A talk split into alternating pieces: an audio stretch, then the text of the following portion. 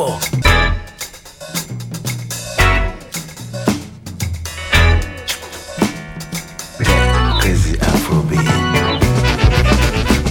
Radio Django, le grand direct, 18-19h.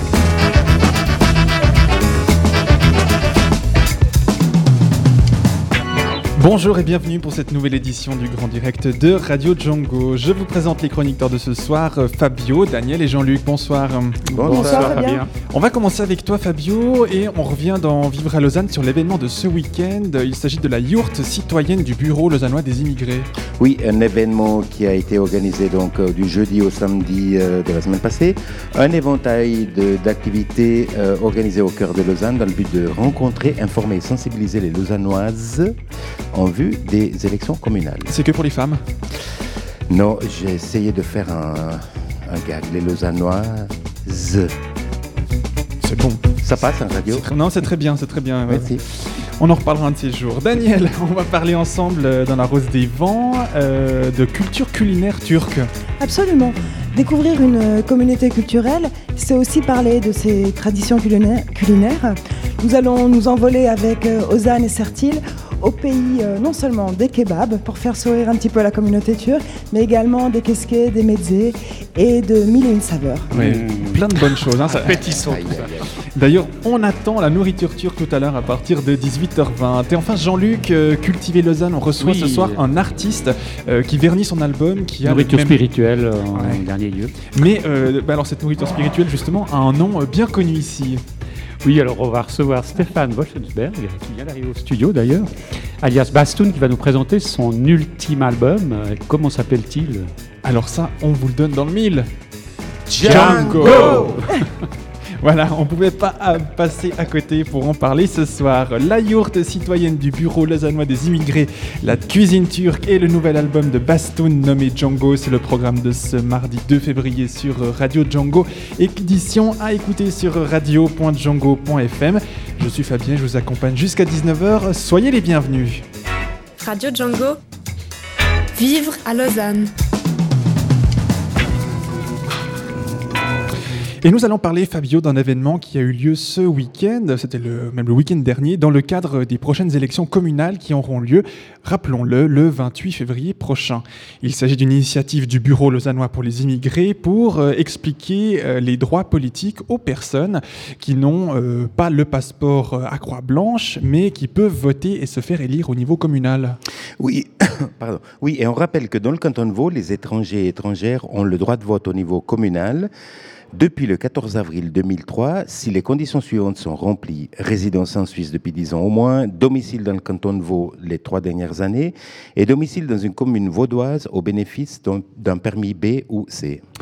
Et un des rôles du Bureau lausannois pour les immigrés est justement de vulgariser ces droits euh, auprès des personnes qui peuvent en profiter euh, et de les inviter à participer à euh, la vie politique de leur ville. Oui, en effet. Et plusieurs ont été les initiatives du bureau ces dernières semaines en vue justement des élections communales du 28 février. Par exemple, un bus qui part à la rencontre des habitants dans les quartiers, des visites à l'hôtel de ville pour y découvrir les rôles du conseil communal et de la municipalité, des rencontres avec euh, 24 heures, le quotidien lausannois, ou la radio-télévision suisse pour comprendre de quelle manière ces médias couvrent les élections, les élections, etc. Un des événements donc avait lieu euh, le week-end passé, du jeudi 28 au samedi 30 janvier sous la yourte montée à la place de l'Europe, en plein centre-ville. Mais on écoute Gabriela Amarel, responsable du BLI, le Bureau lausannois des, pour les immigrés, nous expliquer de quoi il s'agit plus précisément. Alors la campagne d'information euh, faite par le BLI, elle vise à aller à la rencontre des citoyennes, des citoyens, euh, là où ils sont. Et donc nous avons eu l'idée de venir sur la place de l'Europe, au cœur de la ville, euh, pour aller à leur rencontre. Donc euh, il y a cette action, elle vise euh, sur trois jours justement à offrir des activités dans le domaine de la citoyenneté. Euh, jeudi, fait une séance d'information sur les droits politiques. Vendredi, un ciné-quiz sur des questions liées à la citoyenneté.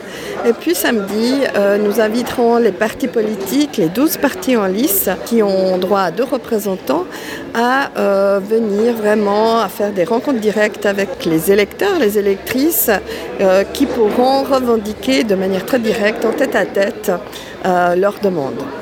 Comment vous y êtes pris pour toucher toutes ces personnes non suisses à Lausanne? Alors c'est clair que ce programme d'information vise la population lausannoise dans son ensemble, bien sûr, mais de manière plus spécifique, eh bien, les personnes qui n'ont pas de passeport suisse. Donc euh, nous avons par exemple fait un journal des électrices et des électeurs que nous avons envoyé aux 22 000 personnes euh, qui n'ont pas de passeport suisse, mais qui euh, ont le droit de vote. Et donc ces 22 000 personnes, elles représentent le 25 du corps électoral lausannois. Et euh, c'est clair que comme ces personnes viennent d'ailleurs, c'est souvent plus difficile d'intégrer les subtilités de la démocratie suisse, qui est complexe, aussi pluriel, hein, puisque à Lausanne, eh bien, c'est 12 partis qui vont se présenter, euh, tandis qu'il y a euh, des, étrangers qui viennent de pays où il n'y a que 2, 3, 4 partis qui sont en liste. Donc c'est difficile de comprendre à la fois le système suisse et puis aussi euh, la pluralité de ces voix politiques. Donc on l'a dit, 22 000 personnes euh, qui n'ont pas le passeport suisse, mais qui ont le droit de vote, euh, c'est pas rien. Euh, ça représente même une sacrée partie du corps électoral à Lausanne. quel est le profil des personnes qui viennent à ce rendez-vous, Fabio? Eh bien, j'ai posé la question à Gabriela Amarel. On a vraiment tous les, tous les profils. Hein. hier, nous avons organisé un atelier pour se familiariser avec le matériel de vote. Et puis on constate que c'est quand même assez difficile pour certaines personnes d'acquérir, je dirais, les bases, hein, euh, euh, de, comprendre euh, les, subtilités justement du panachage, du cumul des voix. Donc c'est assez complexe. Alors c'est justement l'intérêt d'aller à la rencontre des, des, des Lausannois là où ils sont. Est-ce qu'on pourra compter le nombre de personnes qui n'ont pas le passeport suisse qui auront voté, qui auront participé à la votation? Alors en général, oui, le secrétaire municipal en, tient, tient compte. Je tiens à dire que les campagnes d'information, c'est très difficile de faire une corrélation entre le succès d'une campagne d'information et le taux de, participation. Je crois que la citoyenneté, c'est assez large. Hein. On peut être euh, un citoyen actif en allant, en remplissant son, son devoir civique, mais on peut aussi l'être en, étant actif dans une association, dans un collectif de quartier. Et ça peut être aussi un choix finalement de... Euh, de ne pas voter, de ne pas élire. Nous, notre objectif en tant qu'administration, il est très modeste, c'est de faire connaître ces droits politiques. Après, je pense que c'est le rôle des partis de donner envie, de susciter, euh, euh, l'envie justement de, de, que les citoyens donnent leur voix à tel ou tel euh, ou tel ou tel parti. Donc, à chacun son rôle, je crois. Voilà pour ce qui est du cadre de cet événement et de la dynamique euh, dans laquelle il s'insère. J'imagine Fabio que tu as aussi rencontré des personnes qui ont répondu à cette invitation et qui étaient présentes ce week-end à la place de l'Europe. Oui, qui ont répondu à l'appel du BLI, mais plusieurs qui n'ont pas désiré parler au micro, prétextant pour la plupart des difficultés à s'exprimer en français. J'ai quand même réussi à interviewer trois personnes dans le public. Les deux premières sont une femme suisse d'origine burundaise et Youssef Dejirmenchi, un kurde qui est candidat au conseil communal. Elles sont convaincues de la nécessité de participer à la vie politique de la cité. Depuis que j'ai eu le droit de voter, c'était d'abord euh, au niveau communal j'ai voté. Donc je me suis dit, l'occasion m'est donnée d'aller mettre euh, mon bulletin de vote dans une urne. Je suis allée, j'ai dit par tous les temps, qu'il vente, qu'il neige, qu'il pleuve, je devais aller voter et j'ai été voter. Donc à partir de là, vous êtes informé sur euh, comment c'était la politique suisse, euh, qui faisait quoi dans, cette, dans ce pays? Oui, j'essaie de m'informer sur qui fait quoi pour savoir pour qui et pourquoi je vote. Oui, oui. Si la personne ou les personnes que je vote vraiment répondent à ce que j'ai envie. Ouais, ouais. Ah, ah. Il y a un dicton qui dit j'y vis, j'y vote. Mhm. Qu'est-ce que vous en pensez? Je ne sais pas quelle est la formule magique qu'il faudrait utiliser pour amener les gens euh, d'origine étrangère qui habitent dans cette ville de voter. Ça veut dire que c'est très important de pouvoir dire ce que j'ai envie qu'il soit fait pour moi à travers les élections, je l'exprime. L'occasion de me donner de voter, je vote. Au début, quand on m'a envoyé les bulletins de, vote, je trouvais ça très rébarbatif. Il y avait trop de lectures à faire, il, y avait, il fallait comprendre trop de choses. Voilà. Mais je me suis donné le temps de lire et, puis finalement, cette première fois passée, les fois qui ont suivi, ça devient presque de la routine. Ça veut dire, ça devient plus facile. Et les étrangers, donc, euh, euh, il faut qu'ils s'intéressent un petit peu euh, à entrer dans la matière. Depuis deux jours, on est ici, on observe un petit peu. Il y a très peu de, de gens qui viennent visiter, euh, euh, disons, euh, ici, ils ont organisé, il y avait des ateliers, comment voter, pourquoi voter, tout ça. Donc, quand on observe, on voit qu'il y, y, a des gens qui s'intéressent, d'accord, mais c'est peu, c'est très peu. Est-ce que la communauté kurde, elle s'intéresse et elle est bien au courant de comment il faut voter, de quels sont les choix qui leur sont offerts? Oui, euh, en fait, euh, la communauté kurde, c'est une communauté très politisée parce qu'il il, y a une, une, sale guerre dans leur pays. Et donc, ils sont concernés. C'est un peuple vraiment populisé. Ils se mobilisent facilement s'il y a un euh, problème au pays, en Turquie, au Kurdistan. Ça, il n'y a aucun problème. Mais le problème, c'est ici. Donc, euh, euh, il, faut s'intéresser à, où on vit en fait, localement en fait. Il faut se politiser en localement, s'intéresser à Lausanne parce qu'on vit à Lausanne.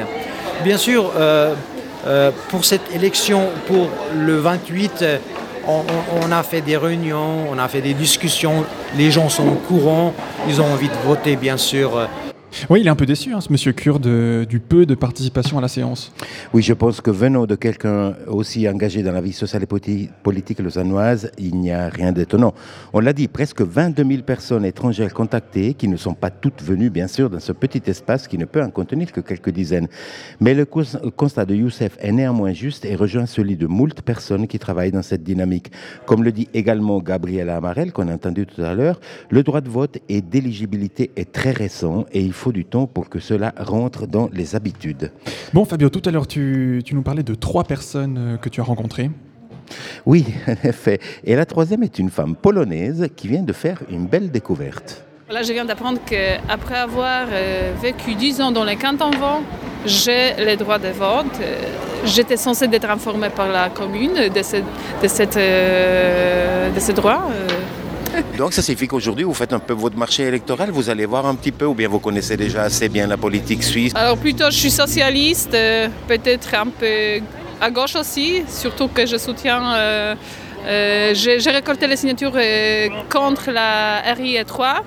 Donc je voudrais bien voter si c'est possible contre cette réforme. Ça c'est au niveau cantonal, donc vous pourrez pas voter. Par contre, au niveau communal, ah. vous pouvez voter. Donc maintenant que vous le savez, vous allez vous empresser de retrouver votre bulletin de vote pour le 28 février? Euh, Oui, lundi. lundi, je, je, je, ferai les, appels nécessaires pour savoir euh, si je pouvais déjà voter. C'est un bel hasard d'être tombé ici aujourd'hui. Euh, comme ça, vous, vous venez de gagner votre euh, droit à participer à la vie sociale à Lausanne. Je, je, me réjouis, je me réjouis surtout que je m'intéresse par la politique. je suis, syndicat, je suis au syndicat. Et, voilà, la, la politique m'intéresse. donc, merci beaucoup. Comment se fait-il, Fabio, que cette personne n'ait pas été au courant qu'elle a désormais le droit de vote? On ne le sait pas vraiment. Euh, oubli de, sa de la part du secrétariat communal ou papier fini à la poubelle avec la publicité. Bref, les représentants de la commune sur place ont pris néanmoins connaissance du cas de cette polonaise, de cette femme polonaise, et ont promis d'aller de l'avant dès l'ouverture des bureaux lundi. Eh ben, c'est une bonne nouvelle. C'était hier, hein, donc. Alors, une des autres activités prévues sous la yourte a consisté à inviter euh, tous les partis politiques. Est-ce que tu as participé à cette phase? Oui, et cela s'est passé samedi. Quelques ténors des partis, en effet, pour recueillir par séquence de 5 minutes les personnes à leur table. J'ai rencontré quelques-uns de ces politiciens pour qu'ils nous parlent de l'importance de la présence des étrangers dans les instances politiques de la ville. On écoute tout d'abord le kurde Youssef de Djirmenchi. Depuis euh, hier, en fait, euh, on s'est présenté euh, toutes les parties euh, qui vont participer à l'élection. Comme je suis euh, membre de POEP et candidat de, aux élections euh, euh, à la commune de Lausanne, et on voulait un petit peu présenter nos idées et, pourquoi voter. Bien sûr, c'est important.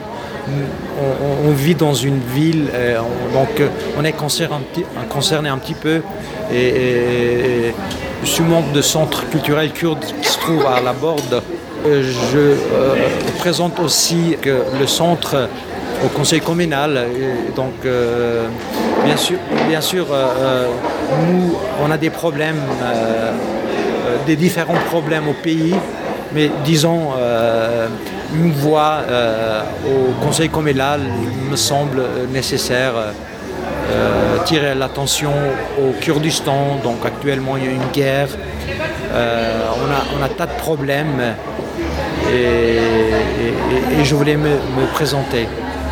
Un deuxième représentant de parti, lui aussi sans passeport suisse, est un des fondateurs d'un parti euh, dans l'échiquier politique lausannois, Fabio. Oui, d'un nouveau parti dans, dans l'échiquier politique. Il s'agit de Juan Correa, responsable du Centre culturel Casona Latina, dont le parcours politique est pour le moins désarçonnant. Lui qui s'est présenté lors des dernières élections dans la liste de l'UDC. Enfin, tellement désarçonnant que je lui ai posé la question de savoir si son nouveau parti, qui s'appelle Somos, se rapprochait plutôt de la gauche radicale espagnole de Podemos ou du centre droit toujours espagnol de Ciudadanos. Ce n'est pas un mélange entre Podemos et Ciudadanos, c'est Podemos, la gauche. Dans vos listes, il y a beaucoup de personnes non suisses. Est-ce que c'était une volonté de la part de Somos de réunir ces gens qui viennent de l'Amérique latine, des pays de l'Est, de l'Afrique De l'Afrique Et non, euh, non, non, non, euh, c'était pas. c'est- C'est ju- justement.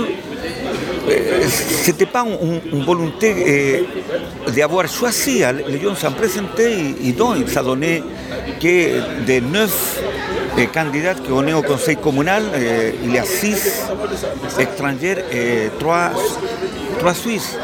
Votre rôle aujourd'hui ici, euh, sous la yourte, à la place de l'Europe, c'est de faire campagne électorale ou c'est d'expliquer le système euh, électoral et les droits que les migrants ont pour le prochain vote? Non, le, le- problème d'expliquer les choses, je crois que c'est euh, c'est plutôt le travail que doit faire la ville. Nous, on est un parti politique, tu vas pour montrer, pour euh, expliquer à les gens euh, quels sont euh, notre objectif, notre, notre programme politique. Bon, Fabio, si tous les partis politiques étaient présents, il y avait donc aussi l'UDC, l'Action nationale, parti qui ne porte pas vraiment les étrangers dans leur cœur. L'UDC, en effet, présente, elle était en effet présente, elle qui arbore six candidats et candidates étrangers, étrangères sur la liste, dont quatre qui viennent de pays, disons, du troisième cercle, les deux autres étant membres de la communauté européenne. J'aurais bien interviewé l'Action nationale, dont on connaît bien les propos racistes et antisémites, sur la représentation étrangère au sein des pouvoirs communaux. Eux qui présentent quand même une personne étrangère sur leur liste. Un Français. Ah oui.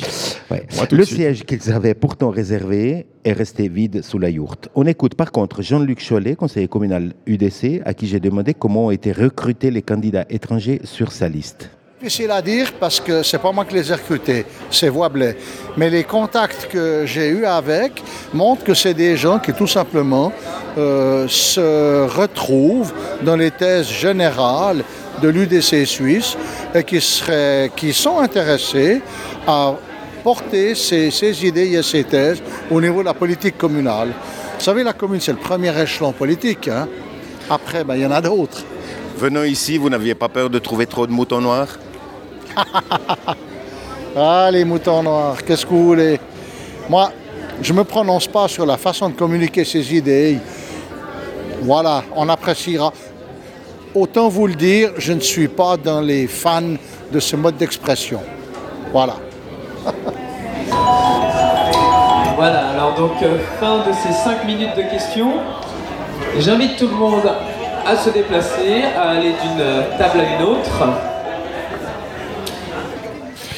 Merci Fabio pour nous avoir présenté une des initiatives du Bureau lausannois pour les immigrés euh, pour promouvoir le droit de vote et d'éligibilité pour les étrangers au niveau communal.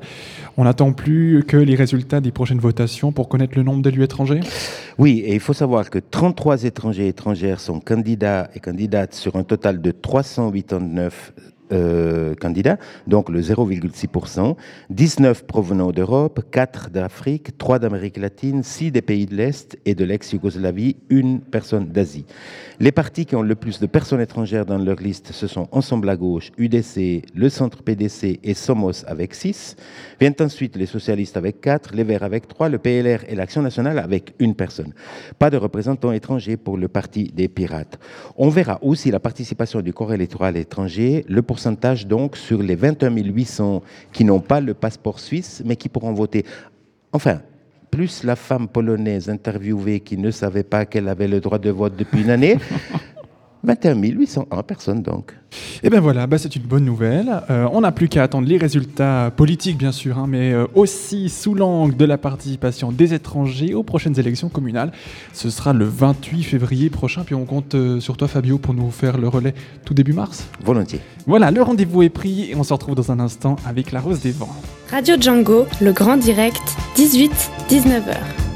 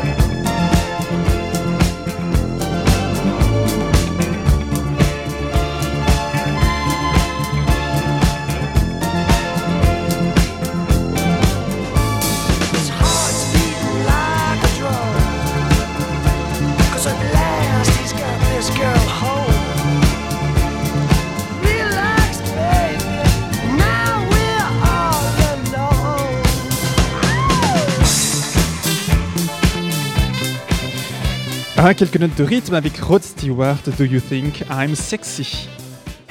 Radio Django, la rose des vents. Et ce soir, la Rose des Vents vous propose un voyage culinaire de Lausanne à Istanbul. Découvrir une communauté culturelle, c'est aussi parler de ses traditions culinaires. La cuisine turque sera à l'honneur ce soir. Daniel, pourquoi avoir choisi de parler euh, des saveurs turques? De nombreux snacks de kebab ont ouvert à Lausanne et à Renan ces 20 dernières années. Or, la cuisine turque ne se résume de loin pas au kebab. Savoureuse et variée, elle comprend des spécialités que l'on retrouve en Grèce, au Liban et en Iran. Et puis comment s'explique cette euh, richesse culturelle, alors, euh, enfin culinaire, culturelle culinaire hein? la situation, absolument.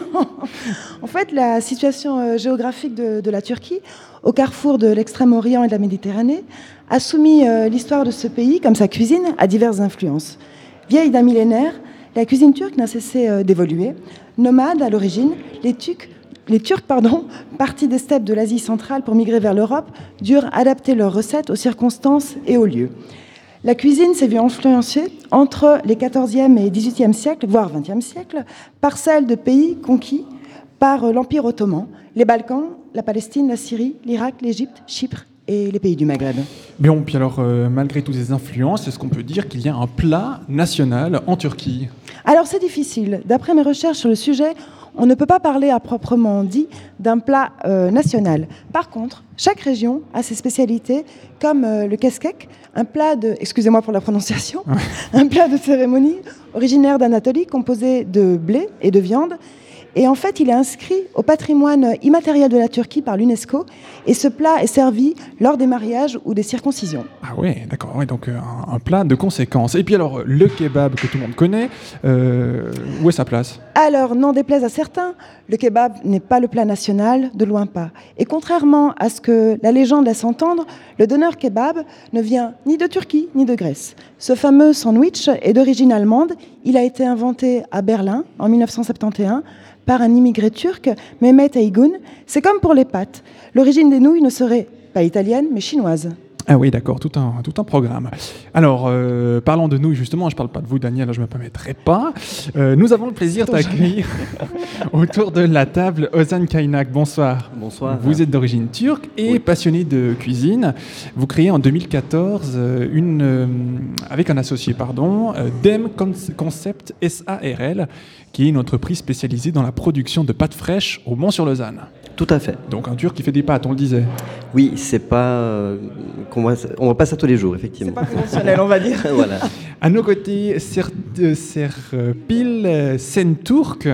Oui. Je, je m'excuse de la prononciation. Bonsoir. Bonsoir. Vous êtes membre de TOAB, l'association des parents turcs de Renan, qu'on recevait d'ailleurs le 12 janvier. Et c'est une association notamment aussi passionnée euh, de cuisine traditionnelle. Alors, euh, Serpil, vous nous euh, entraînerez dans l'univers magique de la gastronomie turque. Oui. Gastronomie, ça, ça se voit pas sur vous, mais. Merci.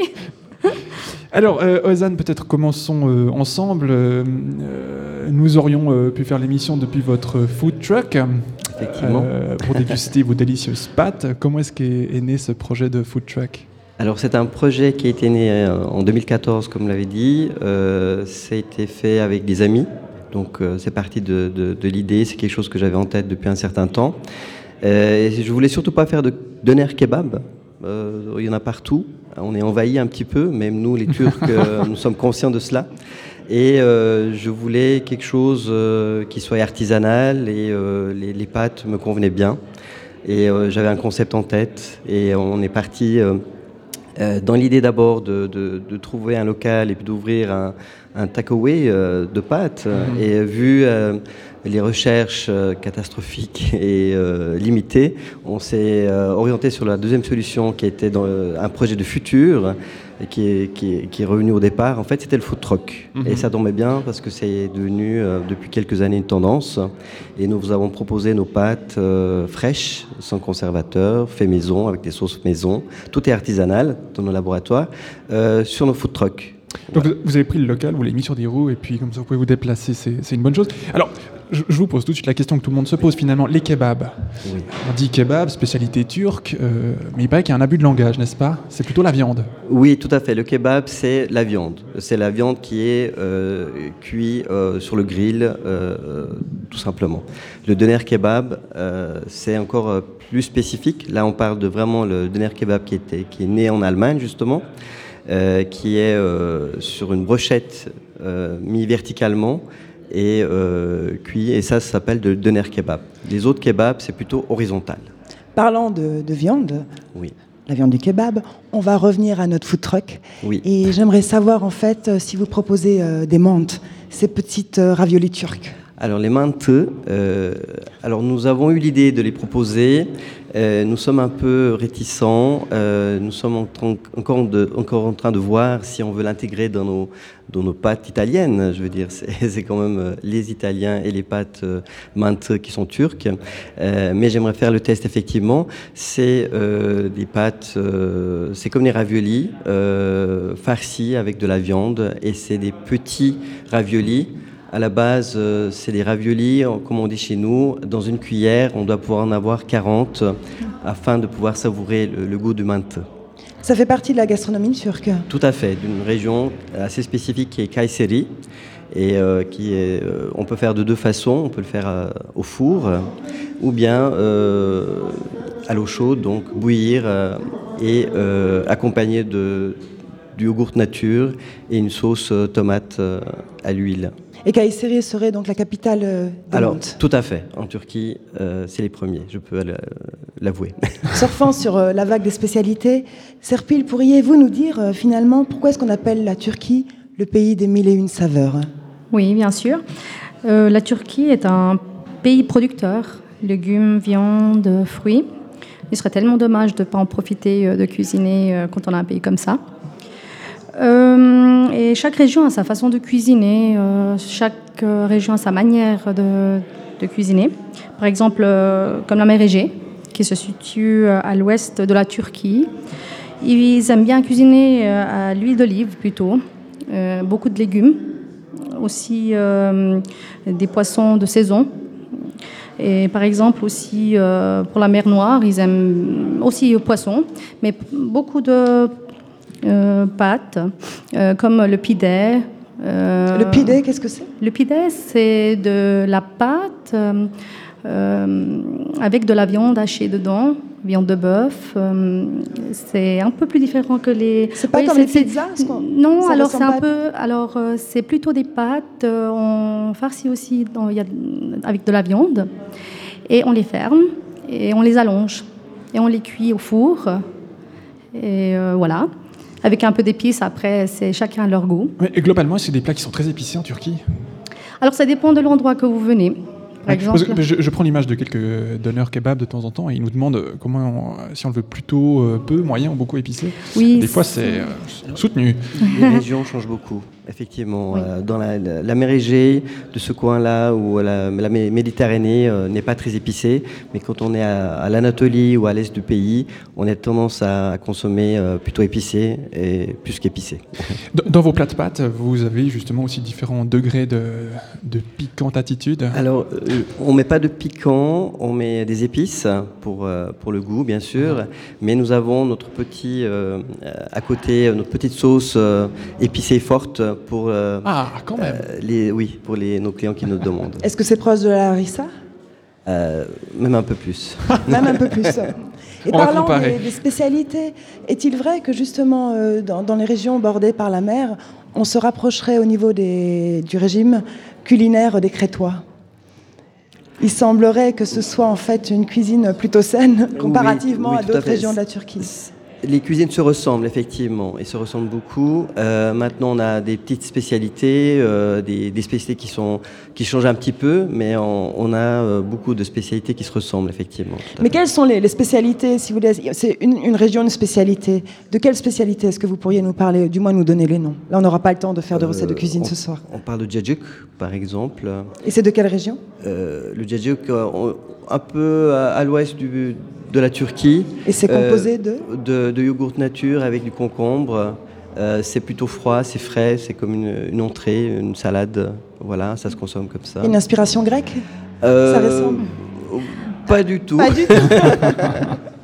les Grecs diront que c'est leur, euh, c'est leur spécialité, les Turcs diront que c'est les Turcs. Il y a vraiment des choses euh, gardées. voilà, nous on, on estime que chacun a sa spécialité, a sa touche euh, gastronomique et euh, c'est ça qui fait notre différence. Est-ce qu'on peut parler de gastronomie turque? Ah oui, une grande gastronomie turque, ça vient de, de, de- de l'Empire ottoman déjà, donc de l'époque. Et euh, cette partie-là euh, est très riche, les gens ne connaissent pas malheureusement. C'est, euh, chaque, comme vous avez dit au départ, c'est une ré- chaque région a ses spécialités, mais euh, il n'a pas qu'une, plusieurs spécialités. Mais il semblerait qu'Istanbul rassemble justement toutes ces spécialités. Oh, comme toutes les capitales. Voilà, exactement. la c'est- capitale est Ankara. Autant Euh, pour moi. c'est bon. Mais, pourquoi est-ce qu'on parle plutôt d'Istanbul justement dans, Oui, mais- dans les recherches que nous avons faites, on parlait plutôt d'Istanbul qu'Ankara. Istanbul, ouais, Et on pourrait ville. imaginer en fait Oui, que ce soit plutôt Ankara la, la capitale des spécialités. Oui, parce que c'est une grande région qui rassemble beaucoup de monde, euh, de beaucoup de, de, de- de pays euh, et beaucoup de Très régions. cosmopolitain, Beaucoup de régions, oui.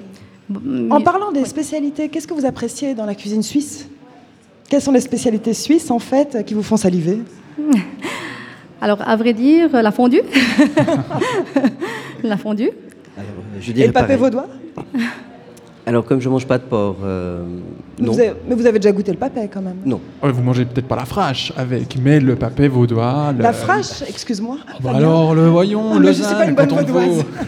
La frache, c'est la boucle de saucisse. La saucisse, euh, effectivement, la saucisse au chou s'appelle la frache dans le bon jargon vaudois. Euh, voilà, mais le papé vaudois n'est pas, n'est pas obligatoirement avec. euh, Voilà, non, oui, effectivement, euh, j'ai déjà goûté les légumes, mais euh, j'ai pas savouré le plat complet, euh, comme vous le dites, euh, voilà, pour, pour des raisons euh, religieuses. En parlant justement de, de saucisses au chou, je reviens à mon histoire de viande. oui. Euh, J'aurais une question concernant en fait les, les fameux kebabs. C'est-à-dire que l'histoire du kebab pique ma curiosité.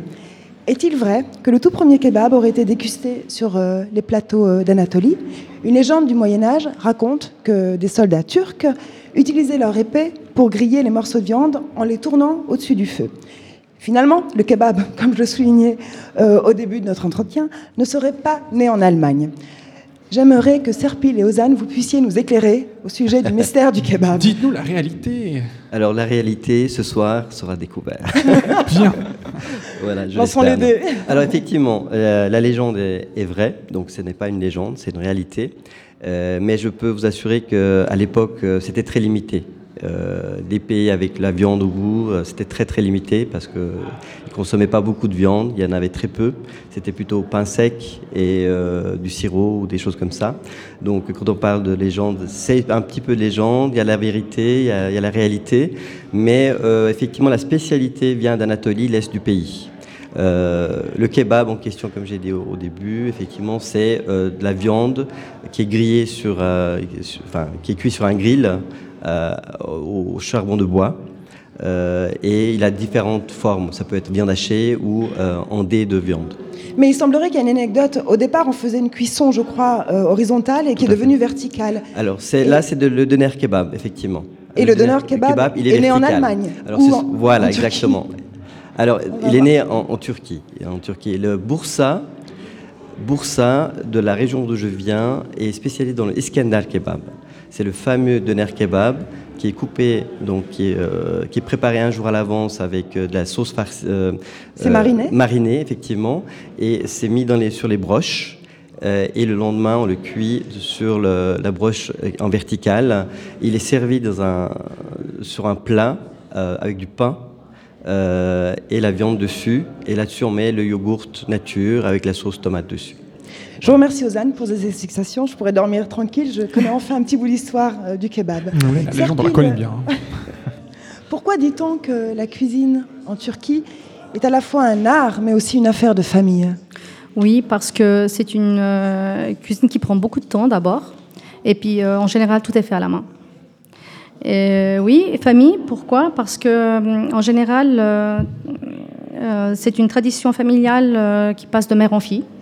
Et euh, moi, par exemple, ma maman, je, je fais, je cuisine euh, comme ma maman, comme euh, ma région cuisine. Et chaque euh, personne cuisine à sa façon euh, par rapport à sa région. Vous venez de quelle région Moi, je viens de la mer Noire. Je viens de la mer Noire. On cuisine justement beaucoup de pâtes avec de la Les fameuses menthes, Oui, donc. oui, oui. Menton, on fait beaucoup, comme Kayseri, le capital de la menthe, menthe, du menthe. On cuisine beaucoup aussi chez nous, oui. Et qu'est-ce que vous pensez des blogs de cuisine que l'on trouve sur Internet? Il y a une multitude de recettes, mais est-ce qu'elles sont authentiques? Authentique. euh, Après, euh, Je pense qu'avec le temps, euh, voilà, euh, chaque euh, cuisinier met son grain de sel. euh, effectivement, donc les, les- les plats principaux sont un peu déviés. Donc on n'aurait pas les subtilités de, de vos grands-mamans. donc. non, non. Pas forcément. Serpil et Ozane, en quoi la nourriture en Turquie joue un rôle social très important? Alors nous, on est une culture qui aime beaucoup accueillir euh, les amis, la famille, euh, voilà, et on aime bien faire déguster euh, et entendre qu'on a fait des bonnes choses. Deux anecdotes avant la fin. Le thé est symbole d'hospitalité, mais que veut dire café turc?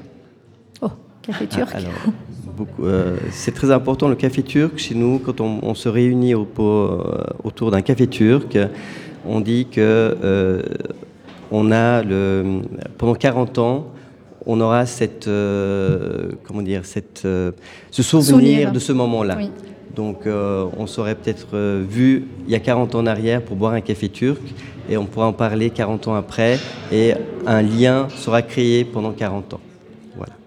Bah, je crois qu'on a fait un bon tour de la question. Donc, on a levé le voile sur euh, toute cette question de la nourriture euh, turque et puis euh, enfin éclairé cette euh, question de légende du kebab pour Daniel. Merci aux levé le voile, en tout cas à Merci 18h, à vous. euh, 18h40 précisément. Euh, ça nous donne faim et euh, vous êtes presque venu avec le food truck devant, le, devant la radio. Prêt à servir. Euh, et puis, une toute petite dernière euh, question quand même. Si on veut manger euh, des spécialités turques euh, au restaurant, est-ce qu'il faut aller en Turquie ou est-ce qu'on a des bonnes adresses à Lausanne? Alors oui, nous avons de très bonnes adresses, euh, effectivement.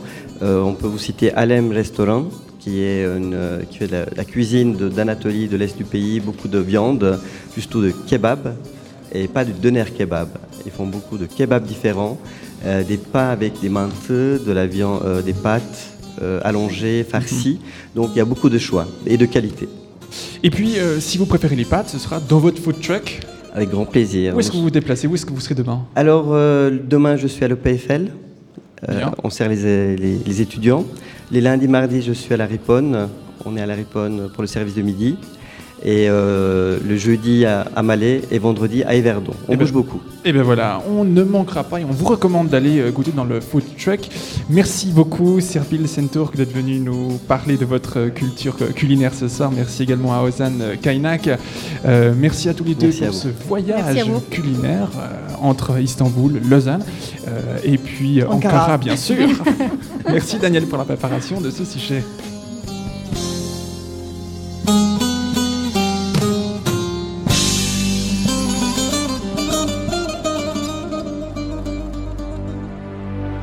Başın öne eğilmesin. Aldırma gönül aldırma. Başın öne eğilmesin. Aldırma gönül aldırma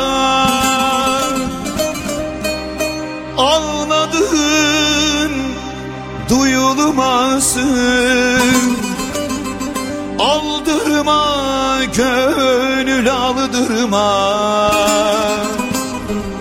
Aldırma gönül aldırma. Gönül aldırma.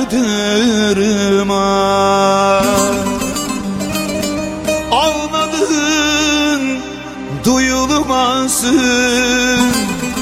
Aldırma gönül aldırma Aldırma gönül aldırma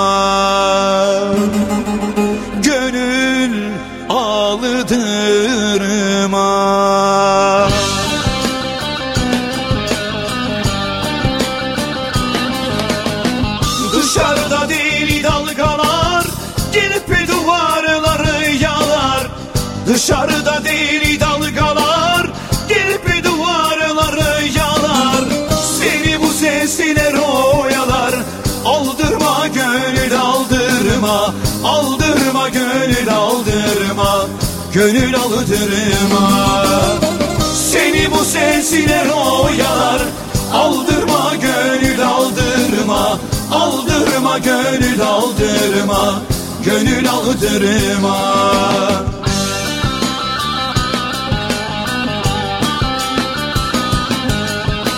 Kurşun ata ata biter. Yollar gide gide biter. Kurşun ata ata biter Yollar gide gide biter Mapus yata yata biter. Aldırma gönül aldırma Aldırma gönül aldırma Gönül aldırma. Mapus yata yata biter Aldırma gönül aldırma Aldırma gönül aldırma Gönül aldırma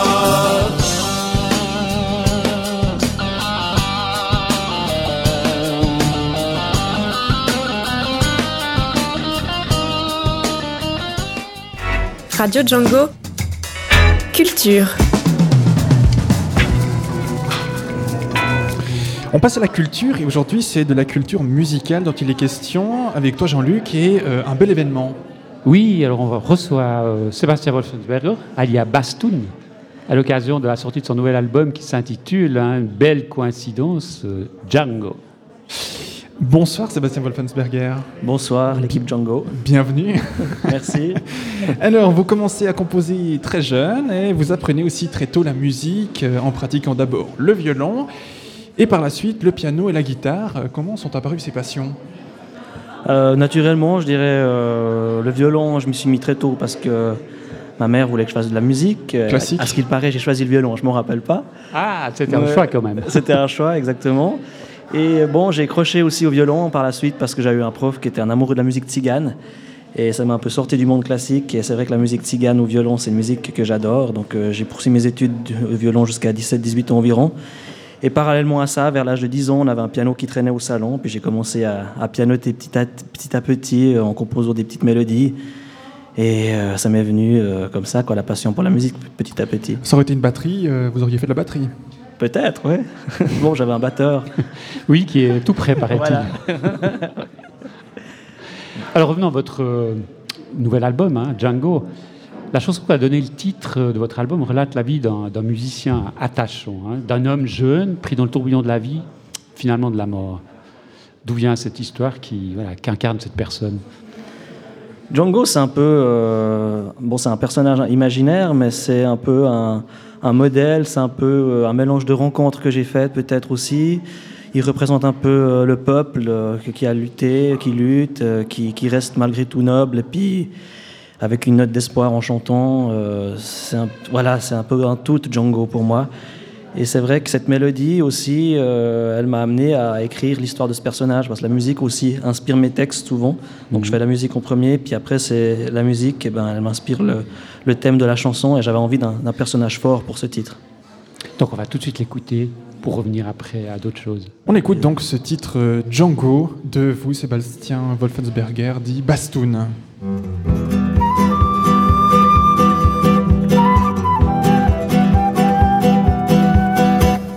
Il était un homme qui vit dans ma mémoire, une légende en somme bien loin des livres d'histoire. Il était une fois un homme de courage qui, au son de sa voix, m'emportait vers le large lorsqu'il prenait sa guitare pour soulever la poussière. Il remontait le temps comme on remonte une rivière. C'est l'histoire de Django, Django, l'héros du soleil dans la peau, la guitare sur le dos. Des prisons de son cœur s'évade en mi mineur et bien souvent nous emmène vers un monde meilleur jusqu'au jardin qui fut le sien avant il y a longtemps, très longtemps. Django s'est envolé loin du monde. Le vent l'a emporté dans sa ronde.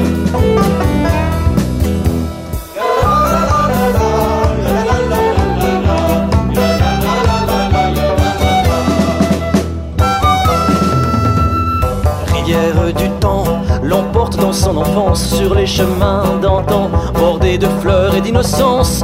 Il court dans tous les sens, donne plus que de raison, et chaque nuit il goûte aux fruits de la passion. La rivière coule dans les vallons de la jeunesse. Mais soudain tournent les vents et le courant devient méchant, se forment des tourbillons. Django plonge dans le néant, il se retrouve sur le front. On ne joue plus, on tire du haut de ses 17 ans. On lui impose à faire le pire, alors il tire à bout portant. Et sur le sol tombent des gens, tout comme lui, innocents. Django s'est envolé loin du monde.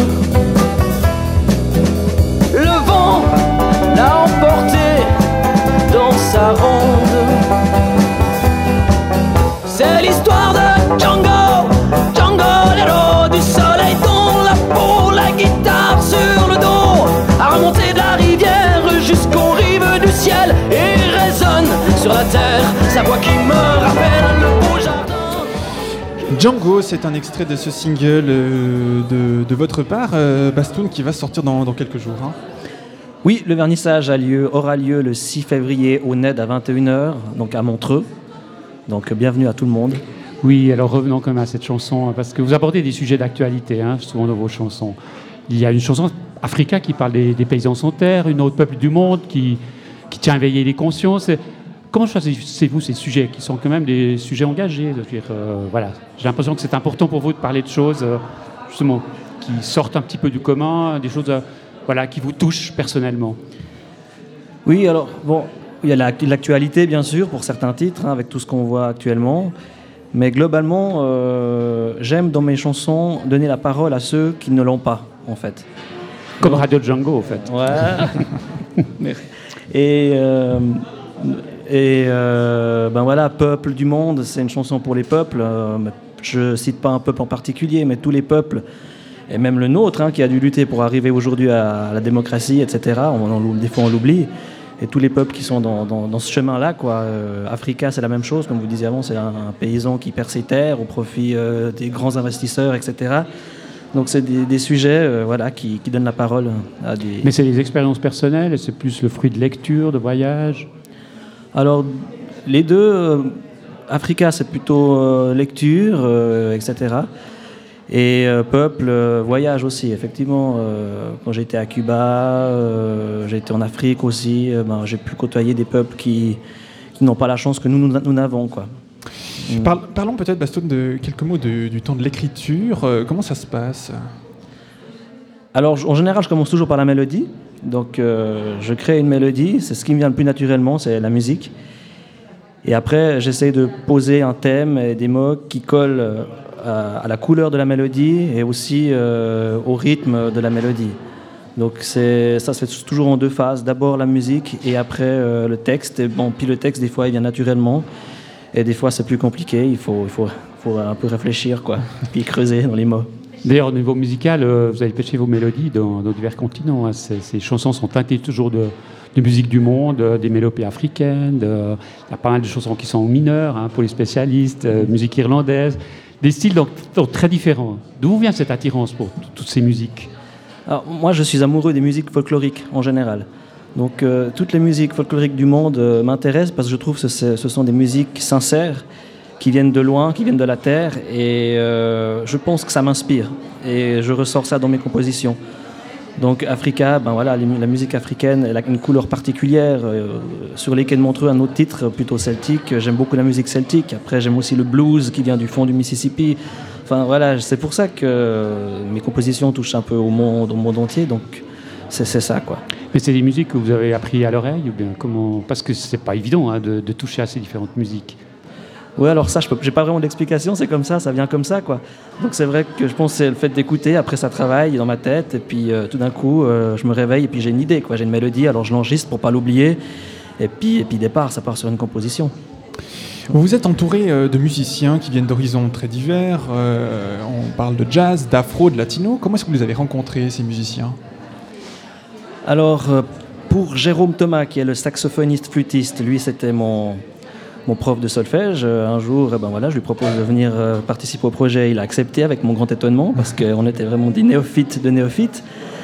Après, à la basse, on a Manu Burnier, que j'ai rencontré totalement par hasard, euh, qui s'était assis à une autre table lorsqu'on buvait une, bière avec, avec le batteur. Et puis, on cherchait justement un bassiste à ce moment-là. Donc, lui, il était d'accord de participer, de participer au projet. Et puis les autres, ben, c'est des rencontres au fil du hasard, euh, comme ça, quoi, par euh, le biais de connaissances. Et puis c'est vrai que actuellement, la formation actuelle, on, on a, on a des musiciens is- issus de divers milieux. Manu, il est plus dans la musique euh, world music, etc. David De Cantoro à la batterie, c'est plus jazzman. Moi, je suis assez aussi world, world music. Jérôme, c'est le jazz. et- Françoise classique au violon. Donc tout ça fait qu'on arrive à, à mélanger les styles et ça donne quelque chose de particulier. Et chacun amène sa touche. Exactement. Mais alors, comment se déroule au niveau, au niveau des arrangements, des compositions? Vous travaillez de manière très écrite euh, ou il y a aussi des improvisations lors de. Enfin voilà, des, des répétitions, etc. Comment ça se déroule, ce, ce processus de création? J'amène l'idée de base, donc la mélodie, les accords de base, la mélodie de la gratte ou bien du piano et de la voix. Après, avec la basse et la batterie, on travaille en chercheur d'arrangement ensemble, les trois, donc chacun y met euh, de sa création. Et euh, parfois, j'écris aussi des partitions pour le violon ou la flûte. Mais dans nos morceaux en live, on a beaucoup de plages ouvertes où chacun peut s'exprimer, où c'est la place pour l'improvisation. D'ailleurs, Jérôme Thomas, euh, merveilleux saxophoniste, Ah bah lui, ces euh, plages d'improvisation, c'est juste génial. Quoi. Il n'y a pas mieux. Vous avez euh, un autre titre dont vous souhaitiez nous parler ce soir. euh, il s'appelle Cambeiro de la Cancha. Cavaliero de la Cavaliero. Cancha. voilà, mon accent est, euh, laisse euh, à désirer. Euh. Expliquez-nous que- quelques mots euh, qui vous a, enfin, qu'est-ce qui vous a permis de, de vous inspirer pour cette chanson, des faits réels, semble-t-il? Alors cette chanson, c'est pas moi qui l'ai écrite. Moi, j'ai composé la musique, mais j'ai pas écrit le texte. Le texte a été écrit par un ami, Émile Chery, qui a une plume magnifique, qui écrit des pièces de théâtre, euh, entre autres. Et pour chaque album, je lui demande d'écrire une chanson, une chanson qui me corresponde. Et lui, eh ben, il a imaginé justement que cette histoire euh, de Cavaliero de la Cancha, donc qui relate l'histoire de Andrés Escobar, qui était un footballeur colombien euh, qui a malheureusement marqué un autogol durant la Coupe du Monde aux États-Unis en 1994. Eh ben, il s'est fait assassiner à son retour au pays. Quatre ans plus tard, hein, dans un restaurant à Medellín, euh, il a reçu 12 balles dans la peau. Exactement. Alors c'est voilà, moi j'étais un érudit de football aussi, de sport, euh, puis euh, contre tout ce qui est mafia dans le sport, etc. Puis ben Émile Chéry m'a écrit cette chanson quoi. Tu étais parti en maître, héros d'un pays où le foot et la misère rythment la vie. Vingt ans déjà, il était temps pour le grand rendez-vous. Et tout un peuple de fervents chantait debout. Oh, oh,